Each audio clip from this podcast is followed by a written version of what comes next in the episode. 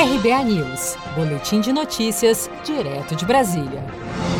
Novos dados do Ministério da Saúde apontam que o país teve 1.272 mortes pelo novo coronavírus nas últimas 24 horas. O governo divulgou os dados no início da noite desta terça-feira, dia 9 de junho, obedecendo à decisão do ministro Alexandre de Moraes, do Supremo Tribunal Federal. A atualização dos dados agora está disponível na nova plataforma do Ministério da Saúde, após as restrições dos dados impostas pelo governo e muitas divergências na semana passada. As informações, portanto, voltaram a ser atualizadas conforme era no início da pandemia do novo coronavírus no país. Nesta terça-feira, dia 9 de junho, em audiência na Câmara dos Deputados, o ministro interino da Saúde, Eduardo Pazuello, destacou a transparência do governo nas atualizações dos casos da Covid-19 no Brasil.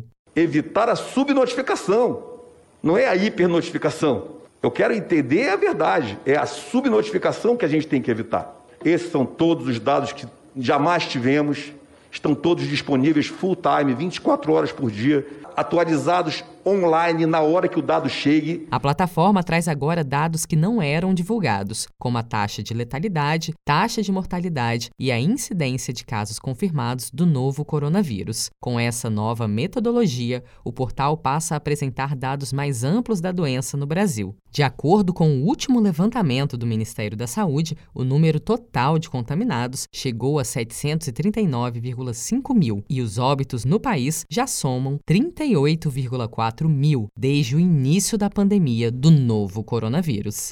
Você está preparado para imprevistos? Em momentos de incerteza como o que estamos passando, contar com uma reserva financeira faz toda a diferença. Se puder, comece aos pouquinhos a fazer uma poupança. Você ganha tranquilidade, segurança e cuida do seu futuro. Procure a agência do Sicredi mais próxima de você e saiba mais. Sicredi, gente que coopera cresce. Com produção de Gisele Monteiro, de Brasília, Daniele Vaz.